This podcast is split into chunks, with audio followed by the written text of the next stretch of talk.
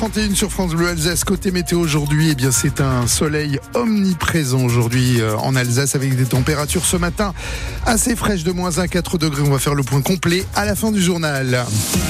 L'actualité, c'est avec Guillaume Choum et 29 ans de réclusion criminelle pour l'homme accusé d'avoir tué son ex-compagne à Wissembourg en 2020. Le verdict est tombé hier après-midi devant la cour d'assises du Barin. Bruno Peter comparaissait depuis mercredi pour avoir euh, tué son ex-compagne Aurélie Loquet. La cour a retenu la préméditation. C'était tout l'enjeu du procès.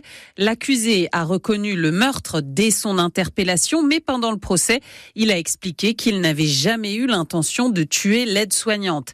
Il a préparé le passage à l'acte, mais sans prévoir de le faire. Selon ses mots, il s'est passé quelque chose dans son cerveau quelques jours, quelques heures avant le drame, déclenché par la prise d'antidépresseurs, selon lui. Des arguments balayés par l'expert psychiatre et par l'accusation qui parle d'un crime de possession prémédité, rappelant que l'accusé est allé acheter une bombe lacrymogène et un couteau en Allemagne et qu'il avait emporté des affaires de rechange avec lui en allant voir son ex-compagne dans l'hypothèse d'une fuite. Le verdict a été rendu après une heure de délibéré. Un verdict légèrement inférieur aux réquisitions de l'avocat général. Elle avait demandé 30 ans de réclusion criminelle assortie de 20 ans de sûreté. Un retraité de 64 ans a été interpellé mardi à Strasbourg. Il est soupçonné d'avoir créé et animé un forum utilisé dans le monde entier par des pédocriminels. Les enquêteurs ont retrouvé à son domicile 200 disques durs et 10 ordinateurs, un arsenal utilisé pour faire tourner un site sur lequel les pédocriminels du monde entier s'échangeaient des photos et des vidéos d'enfants. Plusieurs pays étaient à la recherche de cet homme qui agissait sous pseudonyme.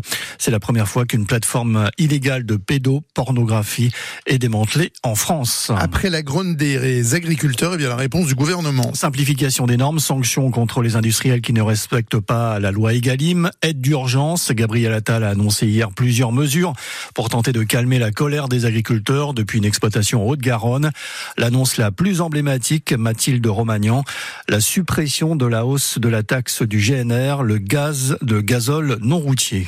Car c'était l'une des principales revendications du monde agricole, tous secteurs confondus. Cette taxe sur le gazole non routier devait augmenter progressivement jusqu'en 2030. Ça ne sera pas le cas. C'est une sorte de remise directe à la pompe avec une avance sur trésorerie dès le mois prochain de 215 millions d'euros. Autres annonces du Premier ministre, une simplification des normes.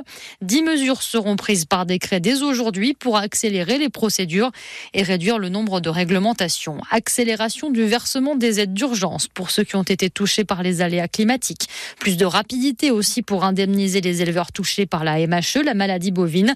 Les aides là seront versées dès la fin du mois de février. Des aides d'urgence aussi pour la filière bio en souffrance avec une enveloppe de 50 millions d'euros. Et puis les lois Egalim. Gabriel Attal annonce un renforcement des contrôles auprès des industriels.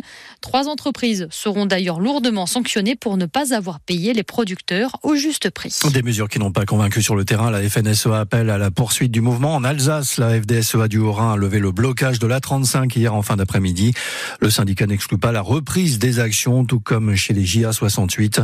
Dans le Barin, de nouvelles actions sont prévues dès la semaine prochaine. Des Arméniens venus de toute l'Europe attendus aujourd'hui à Strasbourg. Une mobilisation dans 50 villes européennes pour soutenir les réfugiés du Haut-Karabakh.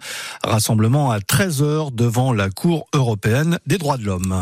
7h35 sur France Bleu Alsace. En handball, l'équipe de France s'est qualifiée pour la finale de l'Euro. Elle sera opposée demain au Danemark. Hier, les Bleus se sont imposés 34 à 30 face à la Suède. L'ailier alsacien Yanis Len a inscrit le dernier but pour les tricolores. Une belle affiche au Rhenus. La SIG affronte à 18h30 le Paris Basket, quatrième du championnat. Les Strasbourgeois sont 11e au classement. Toujours en basket en Pro B, l'Alliance Sport Alsace s'est imposée à Évreux, 76 à 69. Au classement, les Alsaciens sont 12e. Et puis un choc ce soir pour la deuxième place au Palais des Sports de Mulhouse. En cas de victoire, le VMA, troisième de Liga, peut chipper la deuxième place occupée par son adversaire Vendœuvre. Les Nancy, le coup d'envoi, c'est à 20h30. La disparition d'une figure du jazz et de la vallée de Münster. Michel Auxerre avait 96 ans. Ce vibraphoniste et accordéoniste alsacien a joué avec plusieurs grands noms du jazz. C'est lui qui a créé le festival de jazz de Münster en 1988.